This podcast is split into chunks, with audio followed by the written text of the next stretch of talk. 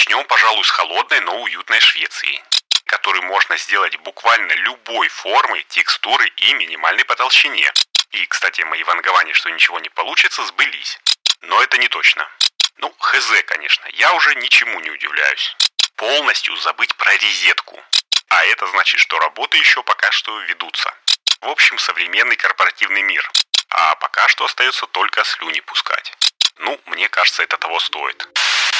Всем привет! Меня зовут Игорь Шеверун, а вы слушаете первый русскоязычный подкаст о солнечной энергетике Solar News. Здесь я каждую неделю делюсь с вами важными, интересными и полезными новостями солнечной энергетики, периодически рассказываю связанные с возобновляйкой истории и отвечаю на вопросы, которые вы мне присылаете в Телеграме. В сегодняшнем 90-м выпуске будет много солнечной Швеции и немножечко пасмурной России. Но перед тем, как начать, я хочу напомнить, что если вам нравится то, что я делаю, и вы хотите как-то поддержать проект Solar News, то расскажите о подкасте своим знакомым, которые еще, может быть, про него не знают, может, им тоже зайдет. А если вы уже всем рассказали и хотите оценить мои старания материально, то становитесь патронами проекта на сервисах спонсор или Patreon. А еще через сервис чаевых Cloud Tips можно закинуть мне немножечко денег на кофе с любой карты мира. Я вам буду весьма благодарен. Все необходимые вам ссылочки будут в описании выпуска, а еще там же в описании всегда будут ссылочки на дополнительные материалы о вещах, которые я рассказываю в подкасте, но которые по тем или иным причинам нельзя выразить словами. А вот теперь давайте начинать. Погнали!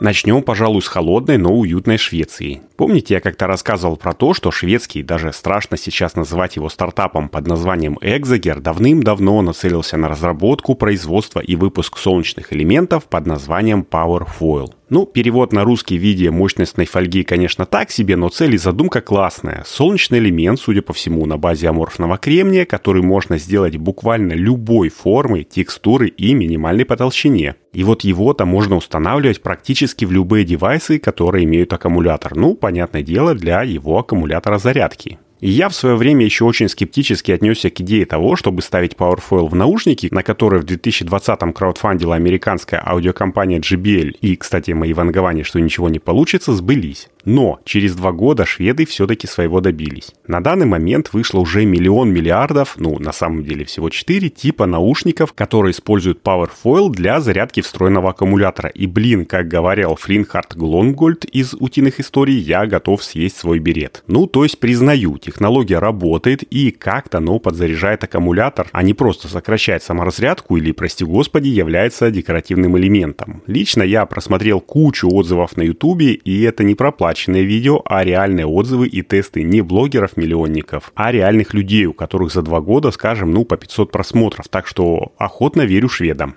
Но наушники это полбеды, то есть не только наушниками Exager едины. Наушники ведь это что? Это слишком активный потребитель электроэнергии, чтобы от э, небольшой площади солнечной панельки иметь бесконечный заряд батарей, ну или, как говорят шведы, полностью забыть про розетку. То, что у них там в рекламных кампаниях так написано, это все хорошо, конечно, но нужно уметь читать и тексты под звездочкой, где говорится, при каких условиях ты не будешь пользоваться зарядным кабелем. Если мне не изменяет память, то это, по-моему, 4 часа использования наушников в сутки, сутки и 8 часов на солнце. Но это не точно. А вот куда действительно можно внедрить эту их технологию, так это в электронные этикетки в магазинах, ну или как они у нас называются, в электронные ценники. Есть такая тоже международная и тоже большая компания, как SES и Magotag. Начинали они в 1992 году как французская компания SES, но потом купили австрийскую Magotag, а еще, говорят, их потом какой-то китайский гигант купил с потрохами, в общем, современный корпоративный мир. Anyway, SES и Magotag не только разработали и внедрили по всему миру электронные ценники, которые можно было запрограммировать, просто поднеся к ним NFC-передатчик, но с 2017 года также презентовали свою платформу интернета вещей, так что Теперь все это делать вообще можно централизованно, с одного компа, потом еще аналитику прикрутили, короче, разрослись так не по-детски. И в этом году СЭС и Экзагер подписали как минимум меморандум о сотрудничестве. СЭС продолжают делать свои дела с этикетками, а шведы прикручивают к ним солнечный элемент.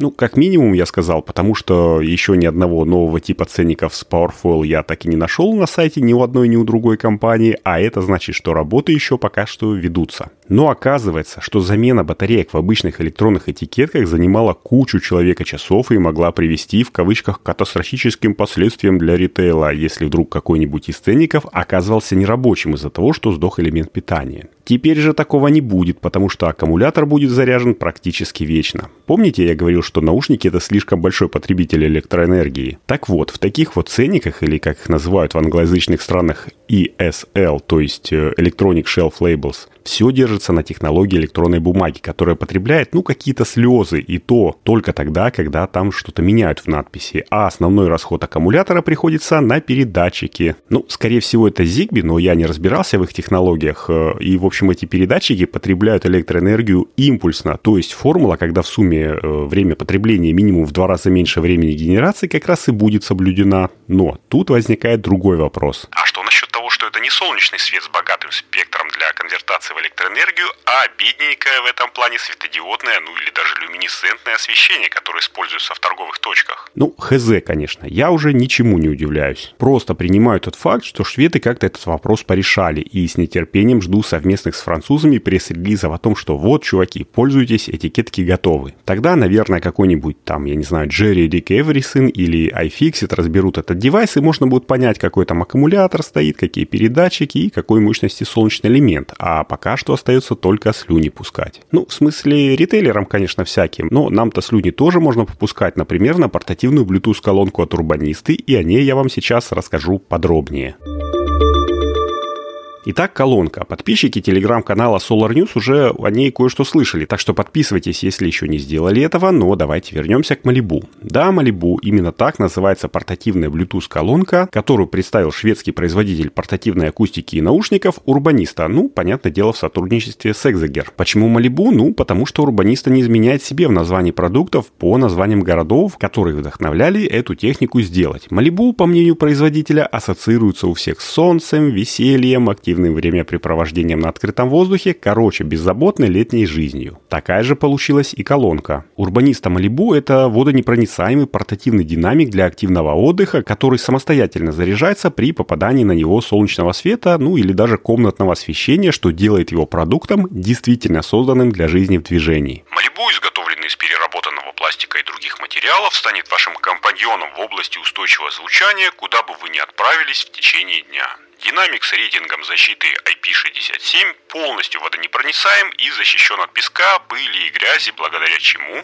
музыка звучит в течение всего дня, независимо от условий. Таково рекламное описание продукта, и, как я уже говорил ранее, я производителю верю, что солнечная панелька Powerfoil поможет продержаться колонки весь день, ну а в рекламном ролике вообще показано, как народ там ныряет с ней в бассейн, если она после такого еще работает, то респект вообще не двойной, а тройной. А чтобы колонка не выскользнула, у нее есть еще еще ремешок на руку, ну или для того, чтобы ее можно было там повесить на рюкзак в походе или на велик, если вы поедете на покатушки. В общем, шик. А вишенкой на торте, как мне кажется, станет, по-моему, немножечко переработанное приложение от Урбанисты, которое позволяет не только настраивать колонку под себя, но и отслеживать уровень батарейки и процесс зарядки от солнца. А две колонки в приложении можно объединить в стереопару, и вот эти функции уже в купе тянут на те 150 баксов без учета налогов, которые производитель за нее запрашивает. Скажите? Ну, в России, понятное дело, эти колонки, когда приедут с серыми каналами, будут стоить в полтора, а то и два раза дороже, но IP67, стереопара и зарядка от солнца на целый день работы, ну, мне кажется, это того стоит. А что там по габаритам и спецификациям, спросите вы? Отвечаю, Малибу представляет из себя брусочек 14 на 14 сантиметров, э, ну, в виде такого псевдоквадрата и высотой 6,5 сантиметров. Имеет два динамика мощностью по 10 ватт, поэтому звук обещают объемный и заполняющий. Если пользовать колонку в полной темноте, темноте, то батарейки хватит на 20 часов. А активировав режим энергосбережения, можно удвоить этот показатель. Ну а на улице в солнечную погоду, как я уже говорил, можно забыть про провод USB-C совсем. Масса Малибу солидная, без малого 800 грамм, так что легкоходом не подойдет, но с другой стороны им и не нужен такой динамик, как мне кажется. Такие девайсы нужны на пляже, пикнике и в путешествии на машине или велосипеде. Дождь,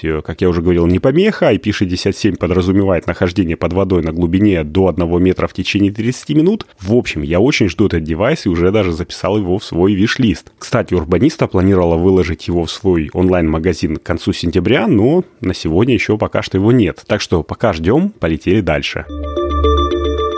А дальше, видя новостей одной строкой, хочется сказать, что на этой неделе у нас проходила российская энергетическая неделя, почему-то только три дня с 11 по 13 октября, и один из четырех тематических блоков назывался «Устойчивое развитие и климат». Ну, понятное дело, что в нем большое внимание было уделено ВИЭ в том числе. Арве вот тоже очень активно освещал этот блок, а директор ассоциации Алексей Жихарев даже выступил с докладом создания технологий энергоперехода, актуальные задачи и пути их решения. Я сам доклад пока не читал, кому интересно, ссылочку на новости РВ с мероприятия тоже оставлю в описании выпуска, а пока скажу, что в подрубрике «Дорогая редакция» некто А прислал ссылку на приложуньку, с помощью которой можно спрогнозировать выработку вашей уже балконной солнечной электростанции, основываясь на данных погодных серверов прямо-таки от 1 часа до 16 15 дней вперед. Разработчик пишет, что это на 100% бесплатно и на 100% секьюрно, при этом скачать апку можно только в виде APK файла, ну, ни в Play Market, ни в Apple Store я ее не нашел, так что если захотите ее протестировать, то тоже на свой страх и риск. Для смельчаков ссылочка будет в описании выпуска, а теперь давайте переходим в закадр. Ну и закадр тоже будет коротеньким. Я на этой неделе впервые вживую увидел солнцемобиль, представляете? Ну это технически, конечно, гибрид Toyota Prius, но с солнечными элементами на крыше. Скорее всего такая, про которую я рассказывал в одном из выпусков, ну где солнечная панель работает только на кондиционер, но выглядит это все тоже очень круто и шикарно, когда стоишь рядом с этой машиной. Я даже сторис в Телеграм записал с этой машинкой, прям ух, аж опять засвербело в том месте, где обычно свербит, когда хочешь дорогую, но очень такую желанную игрушку. Ну и на этом вроде бы все. Буду заканчивать. Таким был 90-й выпуск подкаста Solar News. Если он вам понравился и вы хотите помочь как-то подкасту, то самым лучшим способом, конечно же, это будет рассказать о нем друзьям и поставить звездочки и сердечки в тех подкастоприемниках, где вы его слушаете, а еще написать какой-нибудь шикарный комментарий. Ну а материально поддержать проект можно, отправив мне донат через сервис чаевых Cloud Tips или став патроном Solar News на сервисах спонсор, если вы из России, конечно же, или Patreon, если вы не из России. Все необходимые вам ссылочки будут в описании выпуска, а я уже буду прощаться окончательно и традиционно желаю, чтобы небо над нашими с вами головами всегда было ясным, мирным и солнечным. С вами был Игорь Шеверун. Услышимся на следующей неделе. Всем пока.